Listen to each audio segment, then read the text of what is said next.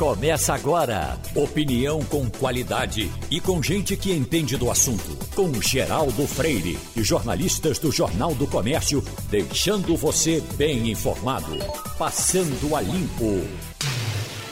Começando o Passando a Limpo, que hoje conta com a participação de Romualdo de Souza, Fernando Castilho e Fabiola Góes. Olá, bom dia, Romualdo de Souza, tudo bem com você? Wagner Gomes, muito bom dia para você, bom dia também ao nosso ouvinte. Por aqui, por esses dias aqui em Brasília, Wagner, a Companhia Energética de Brasília está fazendo um alerta. Pode até ser que houve erro no passado, mas no presente, o alerta que está sendo feito companhia, pela companhia energética é economize energia.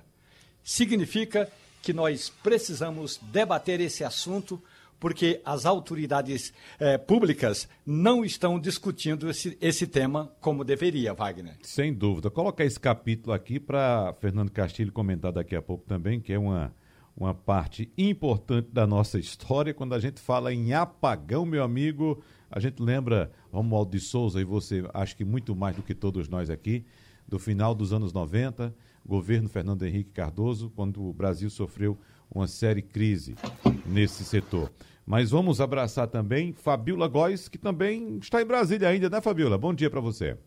Bom dia, Wagner. Bom dia, ouvinte. Sim, ainda estou em Brasília. Fico aqui até o dia 23 de junho, quando retorno para Washington, que está começando o verão por lá.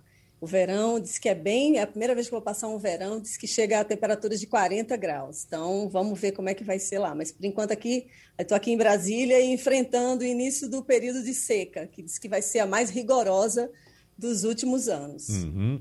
Eu não sei qual a representatividade que essa data que você acaba de citar, Fabiola, tem para você, mas para nós aqui do interior, 23 de junho é uma data sagrada. Ah, é? Que data é essa? Eu não conheço. Está vendo aí a diferença? Véspera de São João. Véspera de São João. Ah, tá certo. É, e pelo segundo ano consecutivo, não teremos esse evento. Nunca, na minha geração, ninguém imaginou que chegaríamos a esse ponto. Veja a diferença. É muito triste mesmo. É, é muito triste. Uhum. Eu, eu vim menina né, para Brasília, desde 11 anos que eu estou aqui, e o São João não é tão forte como é no estado de Pernambuco, né? O estado do meu coração, de onde eu nasci. Então, e assim, nos Estados Unidos aí é que não tem mesmo, né? É. Não se comemora o São João.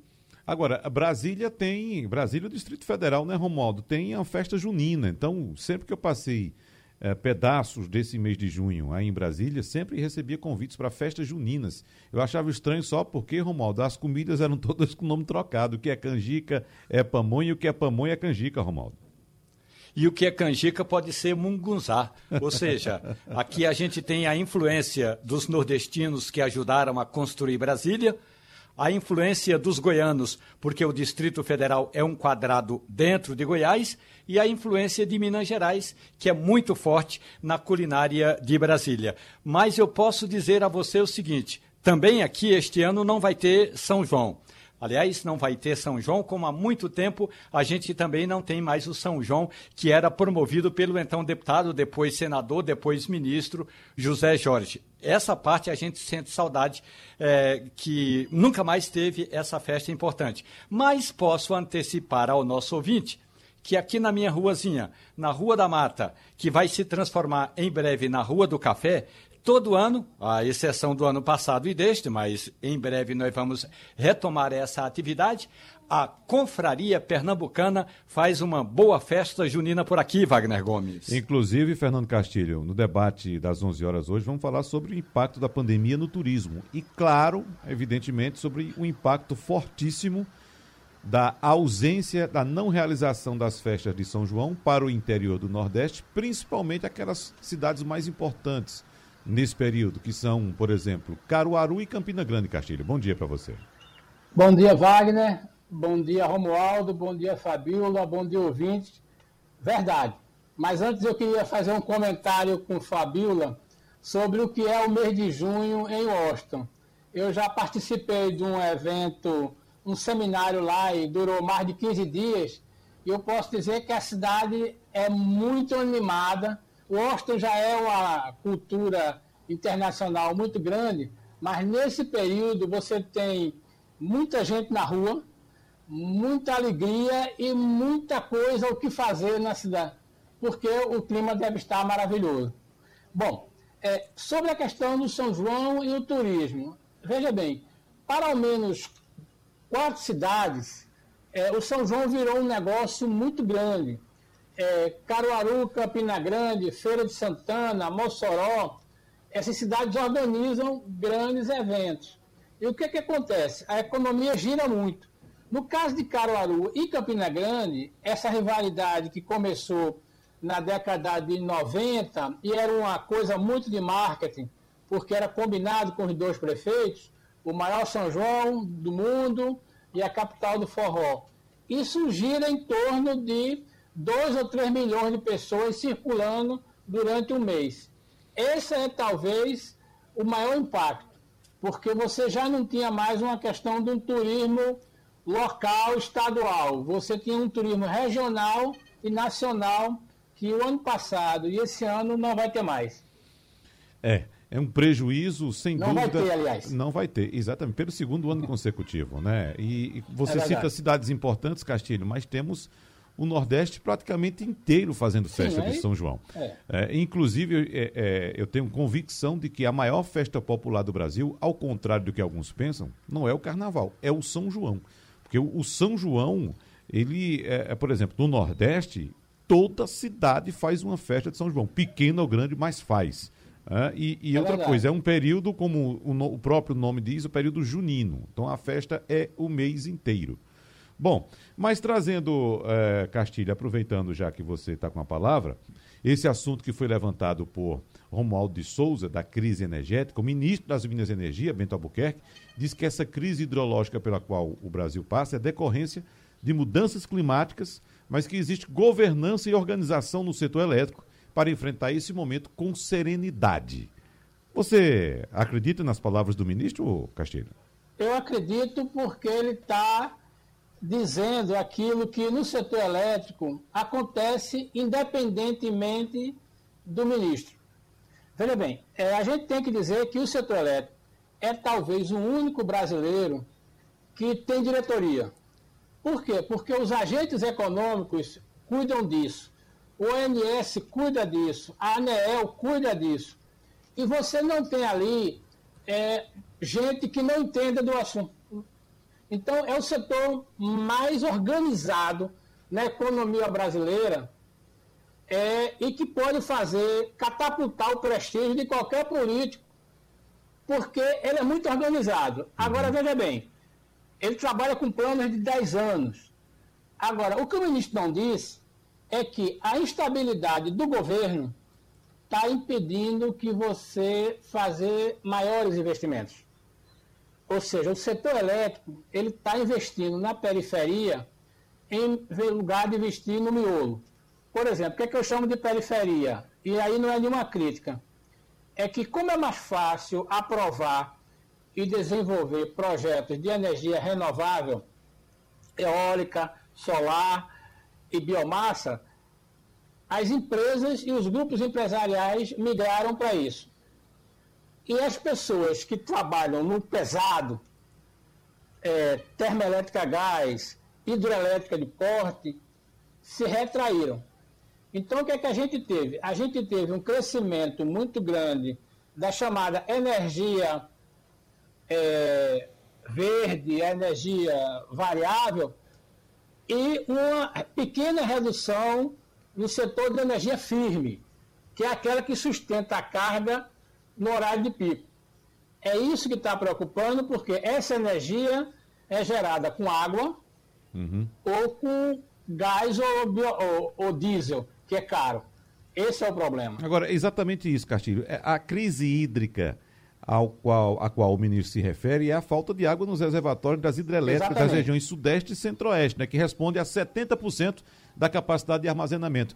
Agora, apesar da evolução que temos, Castilho, no setor de produção de energia eólica, no setor, de, é, no setor fotovoltaico, né, de energia solar. É. Uh, por exemplo, no Nordeste a energia eólica já tem um, uma participação enorme, gigantesca, né? Mas falta ainda muitos passos, Castilho, para a gente diminuir essa dependência da, da água para a geração de energia? Olha, Wagner, a gente tem que observar duas coisas. Nós somos um país hidráulico. Nós não podemos achar que vamos reduzir essa dependência do setor hidrológico, porque nós somos um país que tem muita água. O problema é que você teve, de fato, uma, uma, redução na questão de água é, e que está interferindo.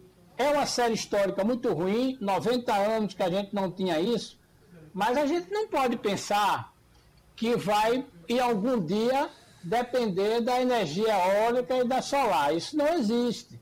Só para você ter uma ideia, se a gente entrar agora no sistema ONS, vai ver que durante o dia a gente tem uma boa geração de eólica e solar, mas na hora do vamos ver, a gente tem que depender da chamada energia hidráulica, térmica ou solar, ou nuclear.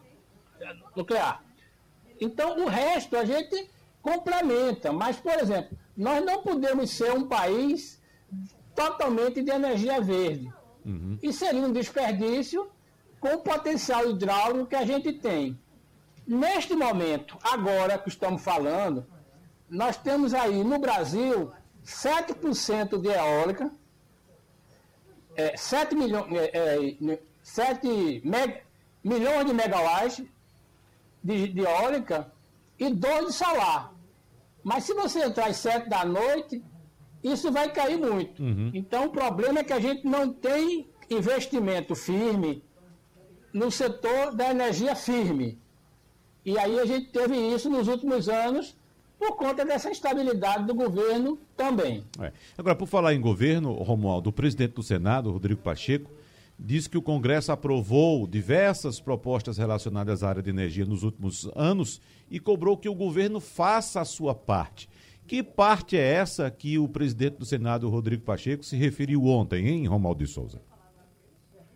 O ministro de Minas e Energia, o almirante Bento Albuquerque, disse que o governo está fazendo a parte que lhe cabe. E qual é, segundo o ministro, o que cabe ao governo federal? Fazer esse monitoramento, fazer a transferência de energia de uma região para outra, porque o que o Ministério recebeu de informação é que estados como Goiás, Minas Gerais, Mato Grosso do Sul, eh, São Paulo e Paraná houve menos chuva do que esperado. Então, é preciso haver remanejamento dessa energia. A energia que é gerada, por exemplo, lá em Itaipu, ou uma outra energia lá em cima, no norte do país. Esse, essa é a parte que o governo está fazendo, segundo disse o ministro. A outra questão: o governo sabe que as termoelétricas, elas, além de serem excessivamente poluentes, elas são muito caras. Mas o governo aposta que essa é uma saída emergencial. Segundo o presidente do Senado, o que falta agora para que o governo, de fato, eh, faça com que essa questão aí da energia elétrica no país deslanche, segundo Rodrigo Pacheco, o que o governo tem de fazer agora é investir nos pequenos e nos médios projetos quais são os pequenos e médios projetos. Quem anda, por exemplo, no sertão da Bahia, pode encontrar diferentes regiões de geração de energia eh, eólica. Portanto, a gente depende, eh, vai ficar nessa situação aí em que o vento vai ajudar a, a, a propagar essa essa quantidade de energia.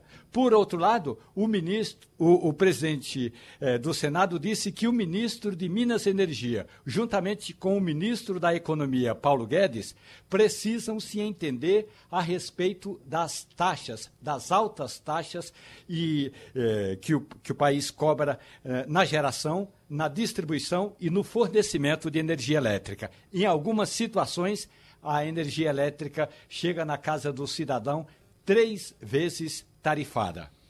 Ô, Fabiola, quando a gente fala em energia elétrica, a gente associa logo a, a, distribuição de energia e geração, evidentemente, de energia elétrica ao crescimento, né? O crescimento do PIB de um país. Por exemplo, eu não, eu não escuto falar, pelo menos daqui, Fabiola, de problemas de geração de energia elétrica e distribuição também nos Estados Unidos. Mas tem um tema aqui importante, é, que vem inclusive da OCDE, apontando que a previsão para o PIB brasileiro está abaixo da média mundial, que é de 5,8%. Por exemplo, os Estados Unidos devem ter um aumento do PIB de 6,9%, a China de 8,5% de crescimento. E o Brasil não deve passar de 3,7% e ainda depende do controle da pandemia e inflação para atingir esse patamar de 3,7%, Fabiola. É, exatamente. A OCDE, né, eles se reuniram ontem e anunciaram esse crescimento no mundo inteiro. E o Brasil fica aquém, né? Por quê? Porque há um descontrole na pandemia pelo governo brasileiro, não há coordenação entre os estados, a vacinação está lenta. Então, isso serve também como um aviso para o Brasil, para que o Brasil acelere a vacinação e coordene as ações para combater a pandemia. Outros países, China e Estados Unidos, eles vão sair melhor porque eles estão, de uma certa maneira, acelerando muito mais. Né? Os Estados Unidos têm quase 70% da população já vacinada, pelo menos com uma dose. Né? O Biden quer atingir esse número e agora, no dia 4 de julho, na independência americana, ele quer fazer uma grande festa. Então, esses países que têm combatido a pandemia com vacina e distanciamento social, eles têm se saído melhor. E a preocupação é essa. Agora, o nosso presidente Bolsonaro, ontem, numa reunião no Fórum de Investimentos Brasil 2021, disse aos investidores, né, os pretensos investidores, que a pandemia não vai comprometer a economia no longo prazo. Né? Diz que vão, eles apresentaram mais de 60 projetos de investimento, o que renderia aí mais de 50 bilhões de reais para o Brasil, para investimento no Brasil, e que, portanto, o Brasil, por ser a potência que é, que sempre foi, né? o Brasil chegou a ocupar a sexta, sétima maior economia do mundo, a gente agora está em décimo lugar. Então, a gente é, é um país que tem um potencial de crescimento muito grande, mas o presidente ele está sendo muito otimista, contando de que vai conseguir controlar totalmente a pandemia. A gente não tem nem 20% da população vacinada nem com uma dose, né? Está chegando nisso, só 13% tomou a primeira dose. Então, a gente, o presidente está otimista. É, esse fórum está pela tem, tem, mais de 100, 100, países, 100 representantes né, de empresas e, e financiadores participando e ouvindo do presidente que o Brasil vai crescer. Então, a gente espera isso, né? Tudo que para que a economia brasileira se recupere. Agora, sem o controle da pandemia, não tem recuperação econômica também. É. O, o Romualdo. Olha, oi, oi, oi, Castilho. É, só para completar o que o Fabíola está hum. dizendo, e uma informação adicional sobre energia. No dia 26 de maio, o Nordeste produziu de energia eólica 94% da sua carga. Veja bem, foi é, como se o Nordeste ficasse independente de todas as outras fontes de energia e usasse 94% somente de energia eólica, que foi a produção, para abastecer sua economia e suas casas. Isso importa força. Agora, veja bem, isso vale é, não vale na hora de pico, porque na hora de pico tem que entrar a energia firme. Só um comentário que o Fabíola disse, para complementar. É natural que o presidente, num evento desse, que é internacional, transmissão simultânea para vários pra, países, ele seja otimista. Agora, o que nem tudo que ele diz bate com a realidade. Então, quando ele fala esses números, são aqueles números, Wagner, que já viriam de todo jeito, porque o Brasil é uma oportunidade muito boa. O problema é o risco. E o risco, uhum. como o Fabiola disse, é a falta de vacina. É. O Castilho, vamos lembrar também para o nosso ouvinte que nesse mês de junho nós já temos a bandeira vermelha fase 2, não é isso? Terrível. Ou seja, conta de energia mais cara. Então, como aquele recado que Romualdo recebeu é importante e não só para ele, é bom reforçar, economize energia, porque além da economia, é, a energia estar escassa, está mais cara, né, Castilho? É impressionante como a gente tem algumas campanhas que podiam ter sido feitas e que não foram feitas. Por exemplo, a campanha, uma boa campanha de uso de máscara. O governo não patrocinou isso, né? uma boa campanha na prefeitura para você botar o lixo no lixo. E uma campanha que seria normal é dizer de não desperdice energia. E a gente se pega, não só nas empresas não, a gente se pega em casa. É a lâmpada acesa, é todos os equipamentos ligados, é o ar-condicionado ligado numa hora que não é necessário. E a gente vai gastando esse pouquinho. Se a gente não tiver uma cultura de economia, a gente vai sofrer isso. E aí, por incrível que pareça, as pessoas não dão atenção a essa bandeira vermelha. E esse ano vai ser a bandeira vermelha 2, que é terrivelmente cara. Então, ela aumenta muito na conta. Agora, o governo disse: vou fazer uma campanha, mas não fez. Precisa fazer porque a gente não é questão de você ter o dinheiro para pagar. A gente está chegando no momento em que a energia vai ser cara e não vai ter energia para o país sustentar. E se voltar a crescer, então é mais difícil ainda. Uhum. Muito bem. Vamos ao Agreste conversar agora com o prefeito de Santa Cruz do Capibaribe, Fábio Aragão, para trazer inicialmente um, um balanço da situação neste momento, como é que está o município de Santa Cruz do Capibaribe agora em relação à Covid-19. Prefeito Fábio Aragão, bom dia para o senhor. Oi, bom dia, ouvintes da, da Rádio Jornal. Satisfação para a gente estar aqui com vocês. É, hoje no município é, nós temos uma demanda muito alta é, de, de casos de Covid, né? A gente está com uma, uma média diária de 100 casos por dia. Nós somos uma cidade de 110 mil habitantes, então para a gente isso aí é bastante alto. Nós estamos aí com hoje com 10 pacientes na, na enfermaria e 3 na sala vermelha que necessitam de UTIs e que estão sendo transferidos é, assim que sair as vagas na UTI. E a dificuldade maior da gente é realmente essa questão do oxigênio, porque a demanda está uhum. muito alta. Nós pegamos o um município com 30 cilindros, hoje nós dobramos a capacidade, 60 cilindros aqui no município de oxigênio, mas todos os dias nós temos que reabastecer. Para vocês terem noção, esse, esse reabastecimento ele era feito é, uma vez por semana. E hoje a gente está abastecendo diariamente. Chegou o dia de a gente ter que abastecer duas vezes por dia. Então, realmente é um consumo muito alto. E nós estamos nessa batalha aí, mas graças a Deus nós temos conseguido suprir a necessidade e temos conseguido atender as pessoas no nosso hospital de campanha, que é referência aqui. Já atendemos mais de duas mil pessoas aqui no hospital de campanha e temos salvado vidas é, com essas ações. Uhum.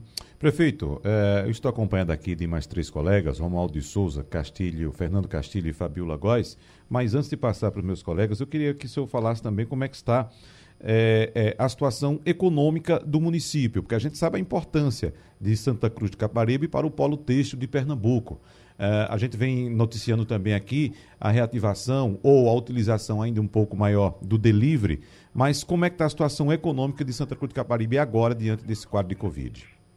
Ah, veja, eu sou comerciante aqui, eu tenho uma empresa e desde o começo do ano a gente vem é, sofrendo com a crise econômica, né? Uhum. E agora com essa, essas restrições maiores que são necessárias, é, o comércio ele sente é, é, a reação, né? A gente estava numa crescente boa agora em maio, veio o Dia das Mães, né? E a gente já estava com fluxo maior de vendas e com expectativa boa para junho. E agora com esse fechamento, o comércio da gente, a gente é, vira a modalidade para delivery, né? Que é só de entregas. Então as transportadoras vêm e a gente faz a venda online e entrega a mercadoria, mas é, de qualquer jeito há uma perca é, do fluxo de vendas, porque não há é, a vinda do comércio presencial, então há uma queda de vendas significativa, mas a, o povo da gente é guerreiro, a gente consegue é, virar essa modalidade. Trabalhamos no ano passado três meses nessa modalidade, mas há sim uma queda de vendas significativa. É um, é um momento difícil para a nossa economia. Romualdo de Souza. Prefeito Fábio Aragão, muito bom dia para o senhor. Além de todo esse polo de confecção, Santa Cruz de Santa Cruz do Capibaribe tem um doce de leite que uma vez eu fui a Taquaritinga e experimentei um doce de leite de Santa Cruz que eu fiquei apaixonado. Trouxe uns três potes para Brasília, mas acabaram muito rapidamente. A questão toda é a seguinte: o senhor é, é, é, bem reconhece que essa região, quando tudo fecha, a mão de obra fica realmente carecendo de um atendimento. E quando eu digo de um atendimento é o que é possível fazer para que a mão de obra não perca as esperanças nesse momento atual, prefeito? Olha, é difícil, né? A gente, como gestão, a gente está auxiliando as pessoas da melhor maneira possível. Nós estamos aqui distribuindo os kits merendas né, para as pessoas que estão é, da rede pública. Nós conseguimos, através de uma organização no esforço financeiro, fazer um auxílio emergencial municipal. Então, nós estamos mil famílias sendo atendidas aí com 200 reais, é, que vai dar uma ajuda nessa questão de alimentação, porque é, quando o polo fecha, né, e aí assim, a gente tem a venda delivery, mas tem os ambulantes, que depende do, do, da presença física do comprador aqui, ambulantes, pessoas em lanchonete, restaurante, os carroceiros, que são pessoas que pegam a mercadoria e levam até os ônibus, né, numas carroças, só aí nós temos 600 carroceiros, né, temos mais de 300 ambulantes. Então, todas essas pessoas, elas sofrem bastante. Então, nós fizemos um apanhado aí de mil famílias que estão em situação de extrema pobreza e estamos distribuindo esse auxílio. Mas é uma medida emergencial, né? Realmente é, é uma situação, economicamente falando, muito difícil. E nós, é, como gestão, estamos tentando apoiar da melhor maneira possível. Mas realmente a, a, a, toda a região do polo de confecção sofre bastante é, com essas restrições que, repito, eu entendo que são necessárias para o momento sanitário que estamos vivendo. Uhum. Fernando Castilho. Bom dia, prefeito. É, Santa Cruz virou uma referência que, na verdade, ela expandiu não só para Toritama e depois para Caruaru. Quando a gente conta nesse polo aí, hoje essa influência da roupa já existe em 50 cidades, né? É, o senhor saberia dimensionar, em termos econômicos, essa nova parada, quanto é que vai é, impactar? Qual é o, o, volume de negócios que vocês acham que vão perder quando você junta esse polo a partir de Santa Cruz, claro, com Caruaru e, Toritama? Olha, Santa Cruz é uma cidade que ela gera 150 mil empregos diretos né, mais uns 150 mil indiretos. Estou falando da região aqui do polo de confecção do Moda Center e do calçadão Miguel Arraes especificamente. Né? É uma cidade que recebe aí, nos dias de feira, normalmente 30 mil pessoas que vêm para Santa Cruz, para aqui para o polo de, da, de confecção e vão embora é, com as suas mercadorias. É, é, um turismo comercial. Então, é, o impacto financeiro disso aí a gente não pode nem dimensionar. Né? A gente não tem números que possam especificar até porque a gente vira, é, nesse momento, a gente, o povo da gente é muito criativo. Então a gente rapidamente, o ano passado, quando houve essa parada, nós migramos para essa modalidade delivery, que o pessoal, os, os ônibus vêm é, sem, sem, sem ninguém dentro e viram transporte, né? A gente tem as transportadoras que vêm e elas recebem os pedidos feitos pelo WhatsApp ou pelas mídias sociais, Instagram, e aí a gente consegue manter um pouco da nossa economia. Mas, como eu falei, o impacto financeiro é muito alto porque tem muitas pessoas que dependem da presença física dos clientes aqui e, e há essa perca aí. Uhum. Bom, prefeito, um assunto que está chamando a atenção da gente aqui aponta que aquela visita que foi feita no fim de semana ao Agreste pelos ministros Marcelo Queiroga e Gilson Machado, Uh, a informação que a gente tem aqui, que está recebendo, é que houve uma simulação de entrega de concentradores de oxigênio aí em Santa Cruz de Capibaribe. E esses equipamentos, segundo essa informação, haviam sido entregues já pelo governo do estado. Foi isso mesmo que ocorreu? Olha, eu acho que na verdade está tendo mal entendido nessa questão. Não houve uma simulação de entrega. Veja só, nós recebemos os concentradores do governo do estado e nós ficamos soubemos através do ministro que eles iriam mandar é, concentradores também. Então eu, é, é, eles pediram para ver os concentradores, nós mostramos e ali eles tiraram uma foto, mas eu, eu não acho que haja é, má fé de nenhuma das partes. Eu acho que assim todos estão querendo ajudar. Eu acho que o momento é de união. É, a, a, gente está lutando contra o vírus. Nosso inimigo é o vírus, é a pandemia e todo mundo quer ajudar. Então é, o governo do estado mandou os concentradores para a gente, a gente recebeu cinco concentradores. E, pelo que o, o, o ministro disse, eu acho que vai chegar agora mais concentradores para Santa Cruz do Caparibe. A gente está aguardando aí esses concentradores também chegarem para ajudar na questão do consumo de oxigênio. Eles são bastante úteis é, e eu, é, o que eu entendo disso tudo é que todo mundo quer ajudar e todo mundo quer contribuir com a cidade. Uhum, muito bem. Fabiola Góes. Prefeito Fábio Aragão, bom dia. É, eu queria fazer um comentário que é o seguinte: tem uma pesquisa que mostrou que as cidades que registraram maior aprovação do governo Jair Bolsonaro tiveram um aumento na taxa de contágio da Covid, né, doença causada pelo novo coronavírus, 18,9% maior do que aquelas que demonstraram menos, menor apoio ao presidente. Essa pesquisa foi em março.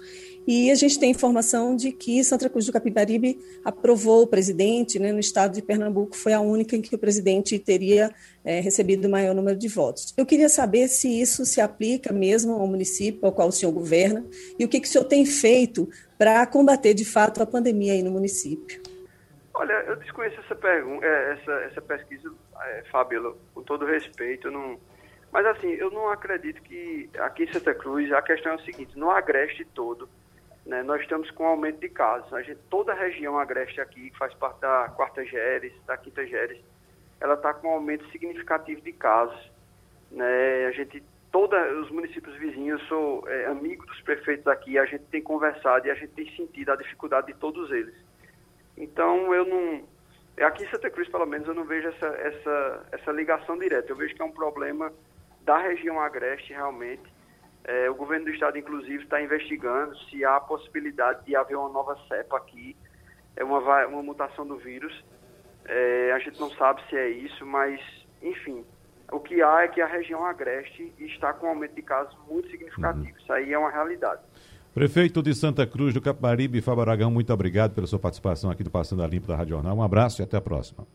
Eu agradeço, agradeço aí os jornalistas das perguntas e é, sempre estou à disposição para a gente trazer novidades sobre Santa Cruz do Caparibe e o polo de confecção. Um Muito abraço. Fernando Castilho, acaba de sair informação aqui importante, já que a gente estava comentando aqui a respeito das projeções feitas pela OCDE para o PIB. E a economia Verdade. brasileira, Castilho, cresceu 1,2% no primeiro trimestre deste ano em relação ao trimestre anterior, que representa uma desaceleração no ritmo da recuperação verificada no final de 2020, segundo dados do PIB que foram divulgados agora há pouco pelo IBGE, Castilho. É verdade. A programação do IBGE prevê essa divulgação hoje. Como você disse aí, você, o Brasil cresceu 1,2% no primeiro trimestre. É bom, é porque a gente teve crescimento. É ruim porque a gente cresceu menos de que deveria crescer, embora a situação tivesse tão difícil no primeiro trimestre que os analistas achavam que se a gente crescesse 0,8 já era coisa boa. Cresceu 1,2 é quase um terço a mais, é quase 50% a mais do que eh, se previa. Qual é a dificuldade disso? É que, mais uma vez, é o velho e bom agronegócio que aguenta o tranco. É ele quem mais cresceu, é ele quem sustentou a, a taxa de crescimento, e que os serviços que a, a gente depende cada vez mais cresceram bem pouco. A agropecuária cresceu 5,7%, a indústria 0,7%, é muito ruim esse número, e os serviços 0,4%. E aí o que é que a gente apreende disso? É que nós estamos vivendo daquilo que a gente consegue exportar no campo e no minério. Então, essa é uma coisa que é muito ruim, porque se é bom para o exportador que põe lá o dólar e recebe a tonelada de milho, soja, frango, num dólar de 5,30, a gente também tem que observar que a dona de casa está comprando frango, porco e boi cotado a dólar de 5,30 e a gente não ganha isso. Uhum. Então, uhum. é uma situação muito ruim, porque a gente cada vez mais sustenta nosso crescimento na agropecuária, mas tem um efeito bumerangue, porque está faltando dinheiro no bolso das pessoas para comprar aquilo que é exportado. É muito complicada essa situação. É. Romualdo de Souza, está começando a sessão da CPI. Daqui a pouquinho a gente fala a respeito desta semana, como é que vai ser as expectativas em torno, como é que vão ser eh, os depoimentos e a expectativa em torno desses depoimentos na CPI esta semana. Mas antes, nos traga informações a respeito do caso Pazuello, da novela Pazuello, Romualdo de Souza, porque o presidente Jair Bolsonaro disse na live da última quinta-feira que Pazuello, Eduardo Pazuello, ex-ministro da Saúde, não transgrediu nenhuma norma do Exército ao participar daquela motociata de domingo no, no, Rio de Janeiro, do domingo retrasado no Rio de Janeiro. Inclusive, há informações de que o presidente Jair Bolsonaro tem feito pressões para que o ex-ministro não seja punido pelo Exército. Teria até já conversado com o comandante-geral do Exército, Romualdo de Souza. É, o general Paulo Sérgio Nogueira é quem vai dar é, a palavra final, não sem antes ouvir todo o alto comando do Exército. Se, de um lado, há informações de que o presidente Jair Bolsonaro não gostaria que o seu general da ativa, Eduardo Pazuello, é, recebesse alguma punição, alguma reprimenda, do outro, tem gente dentro do próprio exército que entende que se desta vez o comando, o alto comando do exército não tomar alguma medida, qualquer que seja ela, contra a participação de Pazuello naquele comício a favor do presidente Jair Bolsonaro no Rio de Janeiro, outros generais da ativa porque o da reserva pode ir em qualquer lugar, mas o da ativa não pode participar de atos políticos. O da outros da ativa também poderão entrar nessa mesma fileira aí que está trilhando o general Eduardo Pazuello.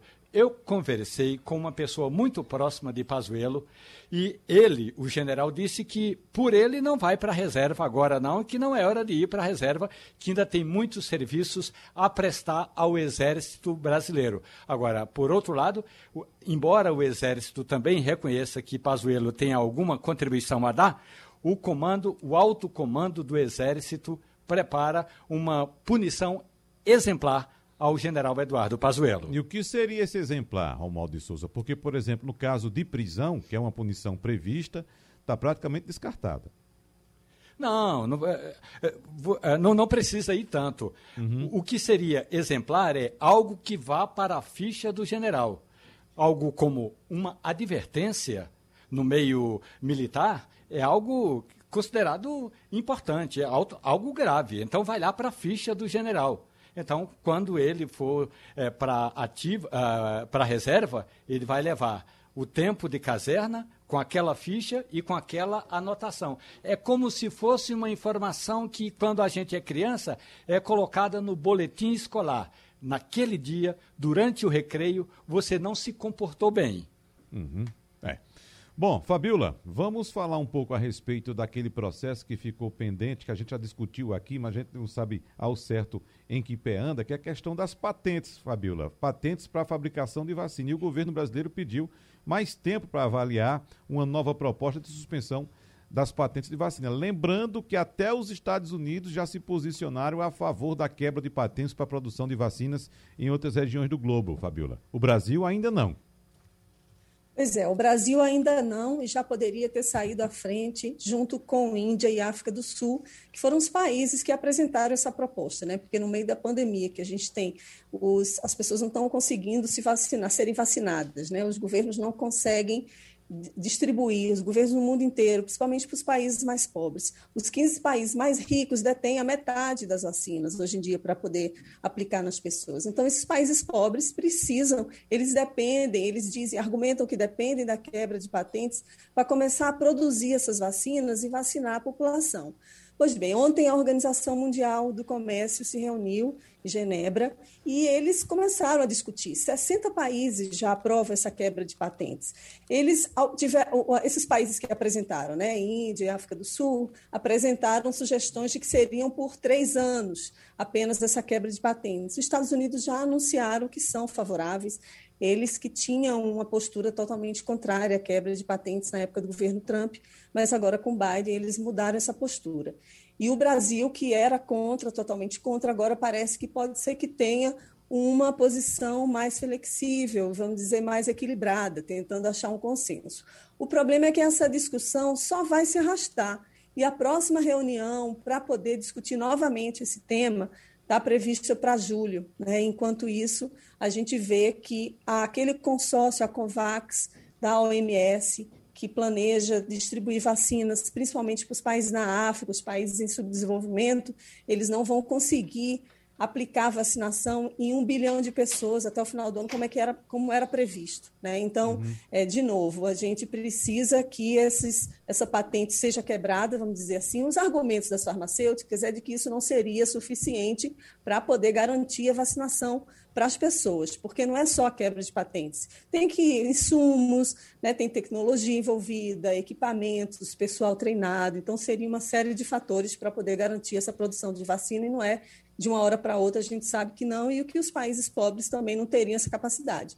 Mas alguns países que poderiam ter e distribuir para, para, para as outras regiões, como a Índia e a África do Sul, a África do Sul, no caso, distribuindo para a África inteira, seria muito importante. Então, é uma discussão que a Organização Mundial do Comércio tem colocado em pauta, tem colocado como uma das grandes prioridades, os grandes temas, e o Brasil ainda não se posiciona. Outros países que também estão em dúvida são Japão, Suécia, Honduras, é, Reino Unido. Então, eles, eles acreditam que a patente, a quebra de patente por si só não vai garantir. Mas é uma discussão ainda que vai, vai se arrastar e, e, e, o, e as pessoas estão morrendo e o que eles queriam evitar é isso, é exatamente que ficasse tanto tempo discutindo. Mas aí o Brasil, mais uma vez, está aí atrasando essa discussão.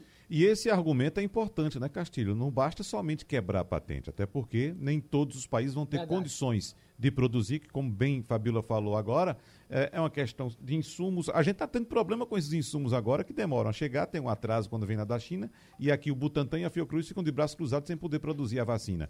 E tem outro argumento também, Castilho, que os contrários à quebra de patente apontam, vai no sentido de que esse, essas empresas, essa, esses laboratórios investiram bilhões e bilhões de dólares na produção dessa vacina.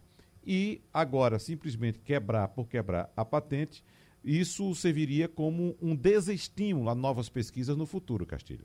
Isso é verdade. Esse é um sentimento que muitos cientistas sentem, né?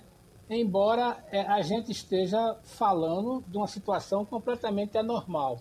Eu estava lendo outro dia um artigo de um economista é, acho que indiano, eu não me lembro o nome, dizendo o seguinte: talvez o melhor caminho fosse os detentores das patentes das vacinas abrirem mão dos direitos para determinados produtores. Não é uma quebra geral. É o seguinte, olha, é, o Brasil, você tem condições de produzir vacina tal? Tudo bem, nós vamos dar o direito a você fazer isso e a gente não vai cobrar o, o que a gente cobraria. Seria um caminho. Desde que isso fosse distribuído geopoliticamente no mundo para que alguns países satélites passassem a produzir. E aí você acelerar a produção de vacina, porque o que a gente tem hoje é o seguinte: a gente tem quem tem a capacidade produtiva não dá, não está dando conta, e você tem centenas de fábricas de vacinas ao redor do mundo que poderiam, de alguma forma, produzir. Só que não dá para produzir só o IFA. Você tem que destinar também o jeito de produzir o IFA nesses países que é para replicar na vacina. Então, esse é um debate que vai consumir muito tempo. É, e aí eu queria só é, engatar, Fabiola, com uma coisa que me parece muito preocupante eu já tinha visto essa palavra, essa expressão, mas você pode falar melhor. É a questão de como o cidadão planetário de país razoavelmente informado está dando com a, a notícia da pandemia depois de 15 meses. A gente está a caminho de uma chamada fadiga pandêmica, que a gente de repente não quer mais saber disso e simplesmente vai cuidar de sua vida? Olha, Fernando, esse é um tema que está preocupando muito a OMS. É esse termo mesmo, fadiga pandêmica. É aquela sensação, eu não sei se você está também, o Wagner, mas a sensação de que está todo mundo cansado, está todo mundo cheio dessa pandemia, está todo mundo cheio de ficar em casa isolado, de usar máscara, é, não aguenta mais reunião pelo Zoom, é quem tem filho pequeno em casa também, com as escolas fechadas, tendo que dar atenção para os filhos em meio àquelas demandas dos chefes do trabalho. Então, é uma situação que tem realmente preocupado. Né? E o cansaço do Zoom também. É, são horas e horas dos trabalhadores que ficam dentro de casa com esse Zoom.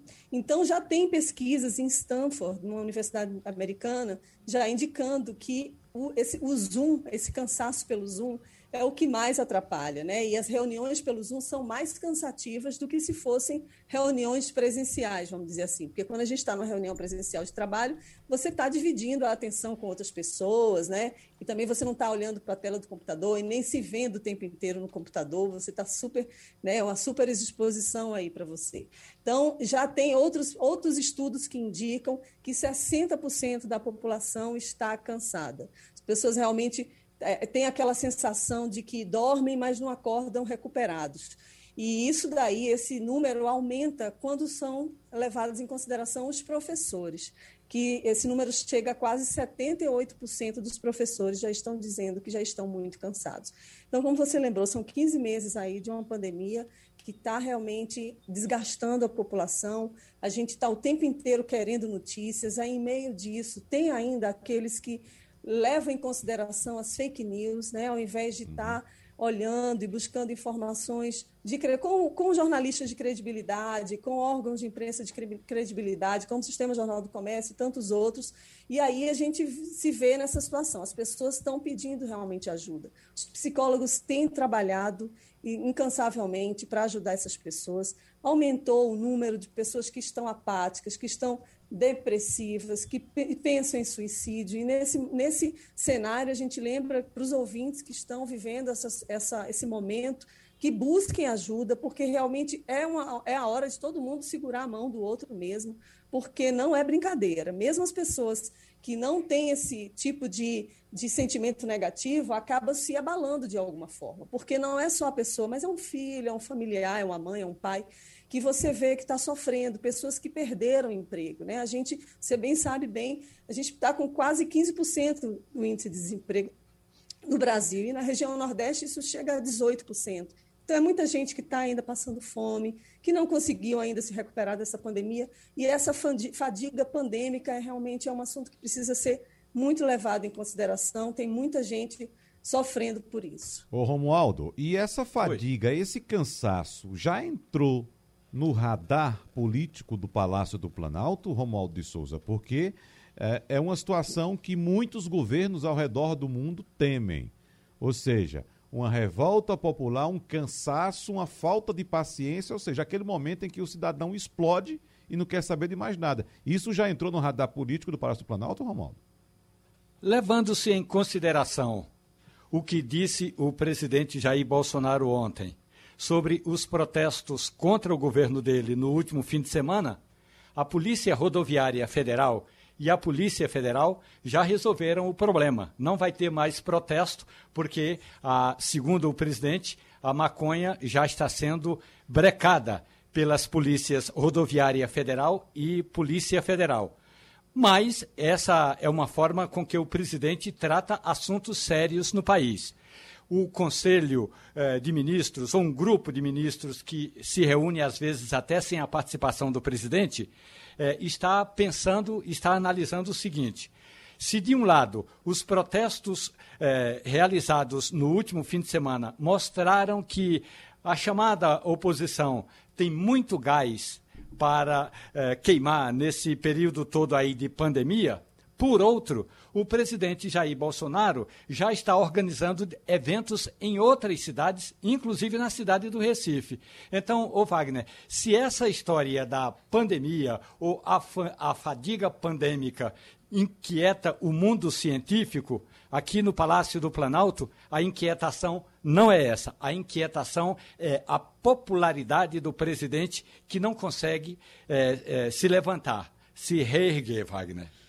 Bom, a CPI da Covid houve, nesse instante, está começando já a sessão, a oncologista Nise Yamaguchi, que vai falar aos senadores na condição de convidada. Só lembrando que Nise Yamaguchi é defensora do uso da hidroxicloroquina e da cloroquina, remédio sem comprovação de eficácia no tratamento contra a Covid-19, e se tornou conhecida pela proximidade com o governo. Inclusive, alguns apontam que ela tem assento no chamado gabinete paralelo de orientação ao presidente da República. Quem está falando agora é o senador Marcos Rogério, que faz parte da bancada que defende o presidente da República, Jair Bolsonaro, e, claro, o Palácio do Planalto. Agora está com a palavra o senador Omar Aziz. Vamos ouvir um trecho. Quem é a favor ou contra a cloroquina? No entendimento do, da mesa, nós não temos aqui que fazer audiência pública, nós estamos investigando. E não é com audiência pública que nós vamos descobrir se a cloroquina é a favor ou contra. Aliás, vai ficar até um a zero para quem é a favor da cloroquina, porque hoje a doutora Yamaguchi vem aqui defender a cloroquina. Fica um a zero, está ganhando aquelas pessoas que defendem a cloroquina. Não só os senadores, mas qualquer outra pessoa. Porque não há interesse desta comissão e nós ontem publicamos a pauta de quarta-feira. Não irá acontecer novamente de a gente desconvocar alguém, mas como a CPI é muito dinâmica, entendemos que nós temos menos de 60 dias para fazer as investigações necessárias, e quem tem que discutir se cloroquina é bom ou não, não é senador que é leigo no, na matéria. Nós somos leigos, eu sou leigo nessa matéria. Quem tem que discutir isso é a ciência e não essa comissão parlamentar de inquérito. Por isso, da desconvocação mas não acontecerá de novo uma outra desconvocação sem ser avisado. Eu peço desculpas ao doutor Paulo, peço desculpas às pessoas que estavam convidadas, mas essa decisão foi tomada baseado no tempo e nós queremos terminar a CPI em 90 dias. Nós não queremos prorrogar a CPI. Por isso, peço desculpas ao doutor Paulo e aos outros três convidados que foram convidados, mas com certeza absoluta eu acho que a doutora Yamaguchi hoje dará um show defendendo a cloroquina aqui, muito mais do que qualquer outro especialista, porque ela vem defendendo isso junto ao governo federal há mais tempo do que qualquer um dos outros médicos. Por isso, as minhas escusas aos convidados. Bom, o presidente da CPI tentando aí, de certa forma, tirar o carimbo de CPI da cloroquina, mas hoje, como ele mesmo disse, doutora Nise Yamaguchi vai falar especificamente sobre o uso da hidroxicloroquina e da cloroquina no tratamento contra a Covid-19. Mas Romualdo de Souza, como disse agora o presidente Omar Aziz, houve uma mudança nos depoimentos de amanhã. O, o, os, o, os convidados de amanhã foram desconvidados e no lugar deles será ouvida a médica Luana Araújo, que foi desconvidada para assumir uma secretaria no Ministério da Saúde, Romualdo. É, a CPI esta semana vai ficar na fase dos convites. Ou seja, vão debater assuntos, vão conversar sobre o tema da cloroquina, vão perguntar à doutora Izzy Yamaguchi se é verdade que ela participava de um grupo que aconselhava o presidente Jair Bolsonaro, se é verdade que ela foi uma das pessoas que recomendou que fosse modificada a bula da cloroquina para incluir o combate à Covid-19. Então, essas questões serão levantadas hoje.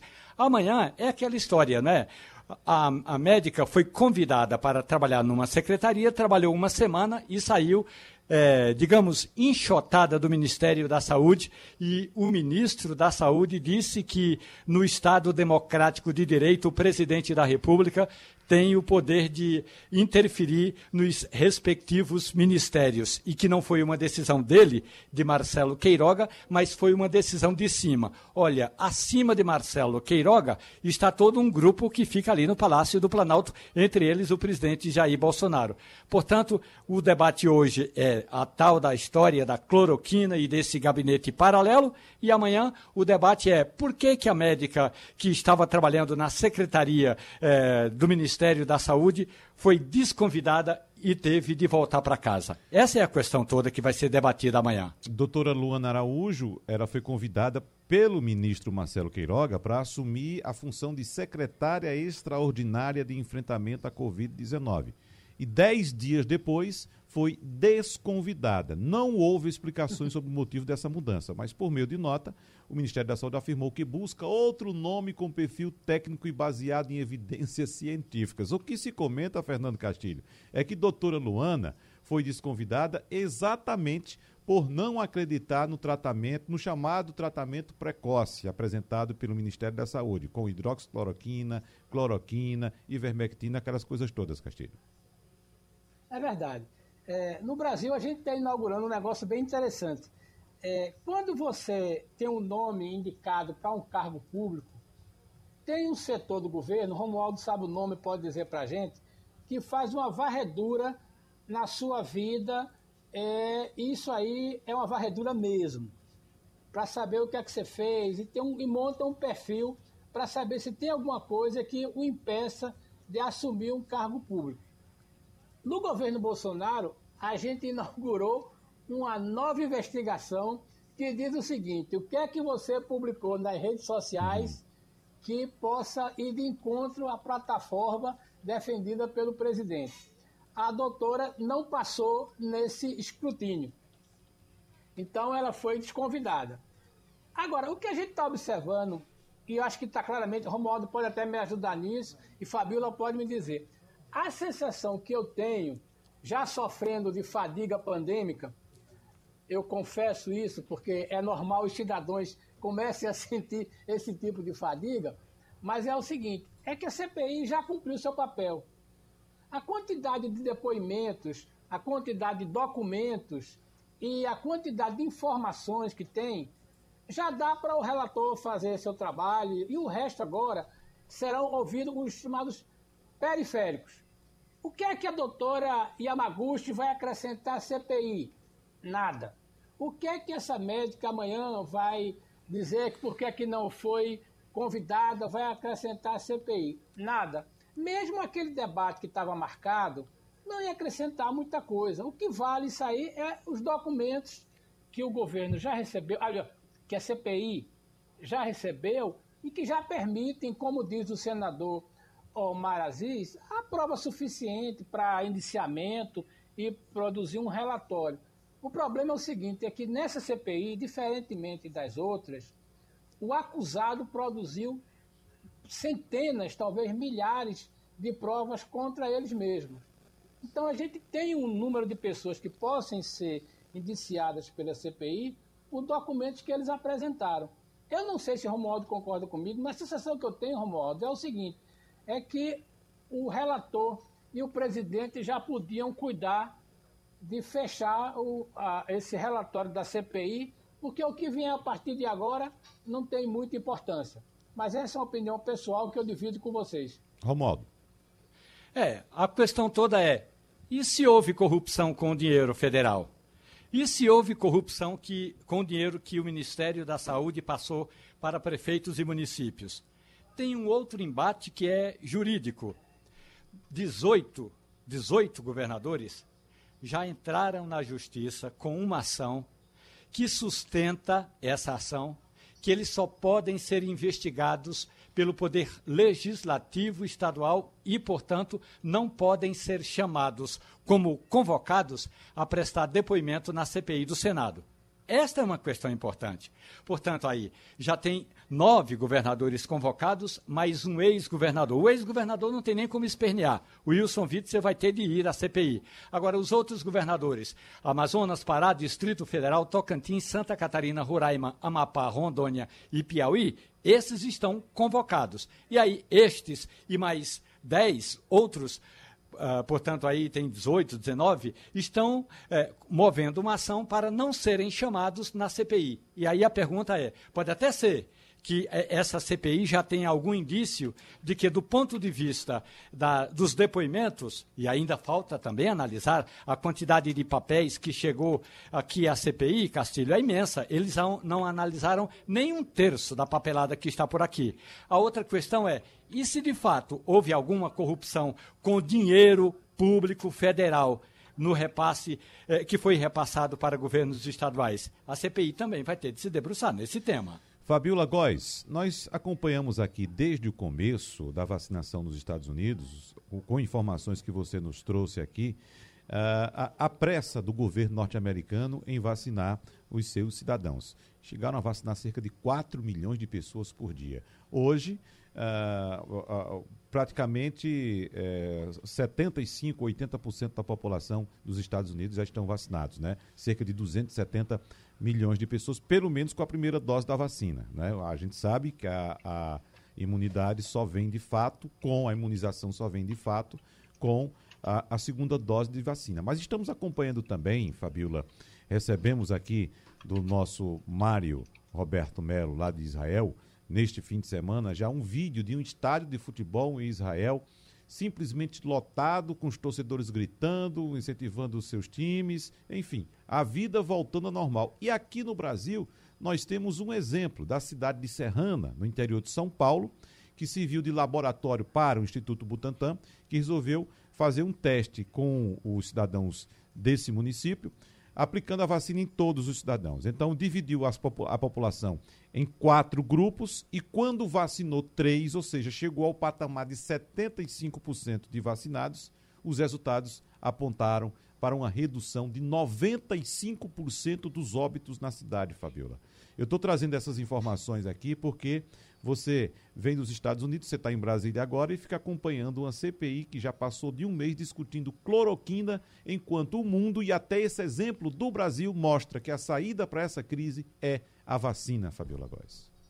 Seria engraçado se não fosse trágico, né, Wagner? Porque uhum. lá ninguém fala em cloroquina, ninguém fala em spray de Israel, as pessoas realmente falam em vacina e a grande maioria da população está se vacinando. A gente já falou que os governos estaduais dos Estados Unidos eles estão incentivando a população a se vacinar, fazendo sorteio. Já teve mulher que ganhou um milhão de dólares. Então a população está vivendo, está vendo agora, está recebendo esse benefício da vacina e do combate à pandemia, porque lá os parques já estão to totalmente abertos, cinemas já estão abertos, bares estão abertos, já tem jogos de futebol americano também com público. Então, tem realmente uma vida normal ali. A partir de 21 de junho, inclusive na cidade, né, no estado, em Washington, né, o distrito de Colômbia, Washington, onde eu moro, a capital dos Estados Unidos, eles vão liberar todas as atividades, até, até boate que estava impedida vai poder abrir. Por quê? Porque lá já tem mais mais ou menos 80% da população já vacinada, né? idosos, já crianças, né? já tem meninos de 12 anos já vacinados com vacina da Pfizer. E aí a gente está com, com, a CPI, que a gente já sabe qual vai ser o resultado, né? porque a, o, essa CPI só comprova que a gente já está denunciando, a mídia já vem denunciando, o próprio presidente é, produzindo provas contra ele mesmo. Então, realmente, aqui a situação no Senado do Brasil é desalentadora. Uhum. Romualdo Eu queria fazer um comentário. Pois não, Castilho. Sobre essa questão da vacina. É, é, que, veja bem, como as realidades são diferentes e como elas impactam, né? O Japão, que só vacinou é, perto de 7%, 8%, está é, tá discutindo se faz ou não uma Olimpíada. A Rússia, que vacinou aí 10%, já está falando de uma vida normal. E países como a Argentina e Brasil, que já vacinaram 20, continuam enfrentando o caos. É, isso reflete duas coisas. Primeiro, como esses países controlaram lá atrás a questão da epidemia e que eles têm algum tipo de proteção, mesmo vacinando menos. É, Brasil, Argentina, Índia, é, que são os líderes, não tomaram as providências, Estados Unidos não tomaram as providências que garantiram algum suporte. Então, o único caminho é você vacinar mais de 50%. Então, veja bem, o Japão que vacinou 10, a Rússia que vacinou, aliás, o Japão que vacinou 8 e a Rússia que vacinou 10, estão vivendo uma vida quase normal, embora com casos. Países como o Brasil e a Argentina, está, é, e Índia estão vivendo caos. E os Estados Unidos, que fizeram a mesma coisa, mas têm potencial de vacinar, estão voltando à normalidade. Então é o seguinte: o que é que a gente pode concluir rapidamente? É que quem tomou algum tipo de providência no passado, mesmo vacinando menos, tem uma rota melhor. quem não tomou nenhum tipo de providência está no caos. Quem tem, tá, quem estava no caos não tomou providência, mas tem vacina, está voltando ao normal. Então, é como se diz, nós estamos condenados até o final do ano a só voltar à normalidade quando a gente passar de 50% a 60%, porque no passado a gente não cuidou desse assunto com seriedade, como os outros países também não cuidaram. O Castilho, no que diz respeito aos países asiáticos, e aí a gente pode incluir até uma parte da Rússia, né, que é dividida ali, Pronto. uma parte é europeia, outra parte é, é asiática, veja só a informação que acaba de chegar aqui também. As autoridades sanitárias da China informaram hoje a detecção do primeiro caso no mundo de gripe aviária H10N3 em humanos. Então, numa nota, a Comissão Nacional de Saúde assegura que até agora nunca houve contágio humano desse vírus, que se trata de uma transmissão acidental e que o risco de propagação em larga escala é, felizmente, muito baixo. Mas no caso da Ásia, além da vacina, é, é, Castilho, eu trago essa informação também para corroborar aquela ideia de que eles convivem o tempo todo com o surgimento desses vírus. Só que eles têm práticas muito antigas, por exemplo, de usar máscaras. Você sabe que eles andam na rua o tempo é todo. Não é de hoje, não é por causa da pandemia agora não que estão usando máscaras. Eles já não se cumprimentam, cumprimentam há muitos séculos tocando as mãos. É sempre aquele cumprimento à distância, né? Coloca as mãos na, na, na, nas pernas aqui assim e faz e, aquela inclinação com o corpo. Então são atitudes que eles já têm há muitos, muitos séculos, digamos assim, que é, é, fazem com que eles tenham essa facilidade em lidar com esses momentos difíceis. O conceito asiático é, é bem diferente do da pandemia. Por que, é que eu me protejo? Ou melhor, que é que eu uso uma máscara? É porque, como cidadão, eu não tenho o direito de contaminar você. Então, as pessoas que estão com gripe normalmente usam a máscara no Japão, e nos países asiáticos, que é para que no ambiente de trabalho eu não espalhe o vírus. Uhum. Isso já está disseminado desde isso. a Segunda Guerra. Uhum. Entendeu? Então, isso é uma coisa. Agora, eu acho que esse é um debate bem interessante que coloca o Brasil no centro, que é o seguinte: as más providências em 2020 nos condenaram a ter que vacinar 60% da população para tentar voltar ao normal. Os Estados Unidos também tiveram esse comportamento, só que eles têm cinco, quatro vezes mais, Fabíola vai me corrigir, de vacinas estocadas. E a gente vai depender disso. Uhum. Ou seja, nós temos uma longa estrada até dezembro é. para percorrer. Eu acho que vocês lembram muito bem. É, espero que esse negócio esteja passando, viu? Castilho, Romualdo e Fabíola porque até alguns, alguns meses atrás, Castilho, a gente encontrava com um amigo na rua, pegava na mão, dava aquele abraço, mas fulano, há quanto tempo? Como é que você está? Rapaz, eu estou bem, mas o único problema que eu estou é com uma gripezinha aqui, entendeu? Eu estou com uma gripe. Então, isso lá não existe, né? Como você bem disse, ele pensa, o cidadão pensa na saúde do próximo e também da coletividade, para evitar que um simples vírus de resfriado seja espalhado na comunidade. Bom. Eu acho que Fabiola pode dar um bom depoimento sobre o que é Sim. é ser brasileiro num país estrangeiro. E ela pode Sim, dar eu tenho é dois seguinte, depoimentos. Nós brasileiros. Olha só. Rapidinho, é, Fabíola. Brasileiros somos muito abraçados. É, rapidinho, Fabíola, por favor.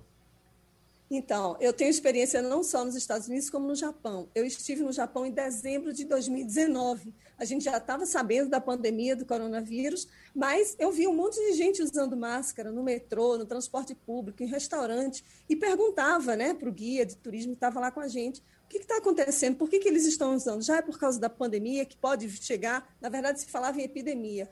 E aí ele disse: não, aqui no, no, Japão as pessoas realmente usam máscara e pensam muito no outro.